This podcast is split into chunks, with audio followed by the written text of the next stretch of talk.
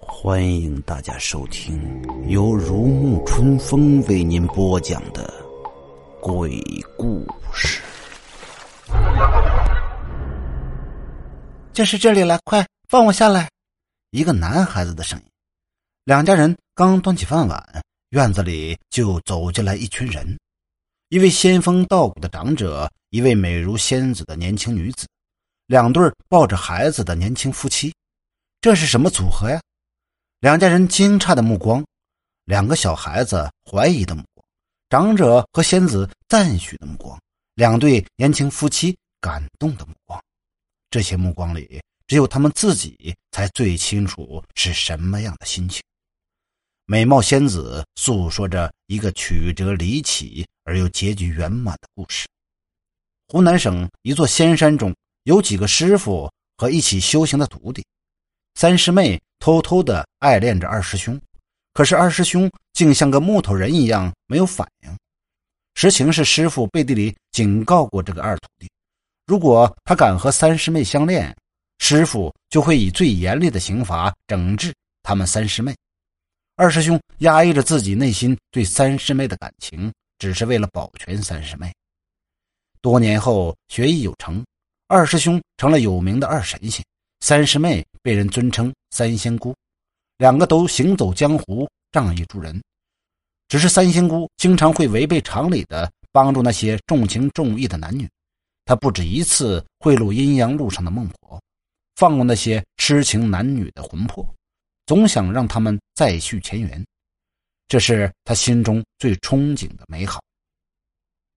可是他逆天的举动还是惹出了不少的阴间官司，多年来都是二神仙给他善后。他为了师妹的事，影响了自己多年的修为。三仙姑在阴阳河边救下了张明和刘秀秀。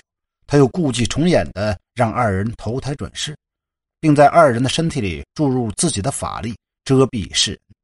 这次仍然是二神仙替他善后处理。看着两个既暗恋又赌气的神仙徒弟，师傅放下了担着的心。两个弟子经历了所有的考验，痴心不变，该是成全他们的时候。师傅不仅告知了两个弟子只是考验他们而已的真相。还给二徒弟输了好几层功力，免得他保不住青春容颜。终于，苦尽甘来的两个师兄妹激动兴奋，自不必说。他们还有一个心愿，就是要帮助张明和刘秀秀这对有情人。就这样，一群不搭配的组合来到了张明的家里，在这里还碰上了两家人一起吃团圆饭。一群人不停的说着、笑着、哭着。最后都捋顺了，明白事情的原委，听明白了事情的起因和经过。张明的妈妈抱起了张浩思，这仍然是自己儿子的样子。又有了这么小的一个孩子，好像自己又年轻了一样。